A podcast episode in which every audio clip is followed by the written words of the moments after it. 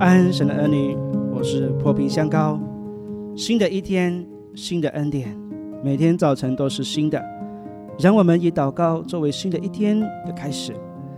我奉耶稣基督的名祝福你，从天上领受属灵的恩膏，在今天活出神的荣美，在众人面前有美好的见证。你必不缺少从神来的恩典和慈爱，从早晨到黑夜都蒙神赐福。你出你入，耶和华要保护你，从今时直到永远。创世纪十三章八至十三节，亚伯兰就对罗德说：“你我不可相争，你的牧人和我的牧人也不可相争，因为我们是骨肉，遍地不都在你眼前吗？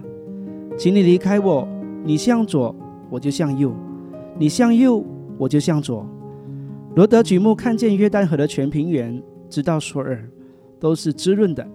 那地在耶和华未灭所多玛、俄摩拉以先，如同耶和华的园子，也像埃及地。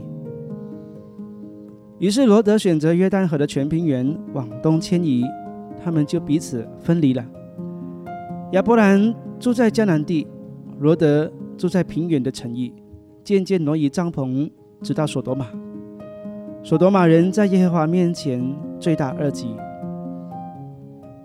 亚伯兰就是亚伯拉罕，罗德是亚伯拉罕的侄子，他的父亲已经离世。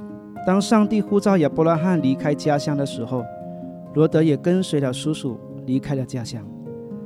他们都是从事畜牧业，因此他们所住之地最重要的是宽阔的草原和水源。圣经说他们的牲畜很多。亚伯拉罕和罗德的仆人为了草原和水源开始争吵。此时，亚伯拉罕就向罗德提出建议：“我们必须分开，你向左，我就向右；你向右，我就向左。”身为长辈的理当先选择，但把这优先权给了罗德。罗德举目看见约旦河的平原，草原宽阔，水源充足，好像上帝创造的伊甸园一样，好得不得了。就选择了这地，他就与亚伯拉罕分离了。亚伯拉罕继续住在迦南地。如我们留意他们之前离开家乡的路线，我们会发现这是他们二次来到迦南地。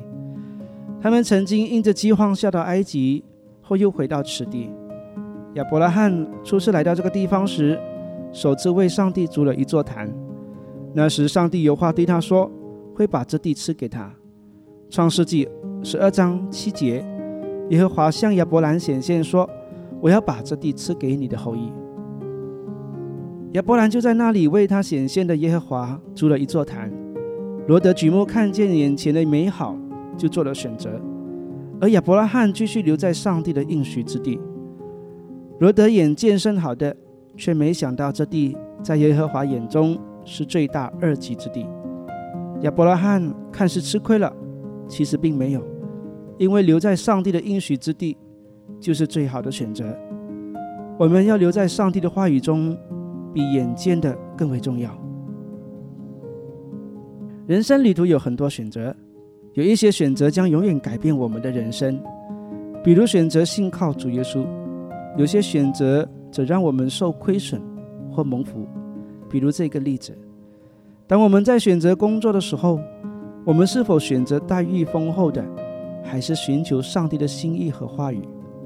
在我们做出选择之前，我们需要先来到神的面前，好好祷告，寻求他的旨意，然后以信心选择属灵上好的福分，而非属世上上好的利益。你如今也在做选择吗？请先来寻求他吧，求上帝赐你一颗敏锐的心。晓得他的心意，然后再做决定。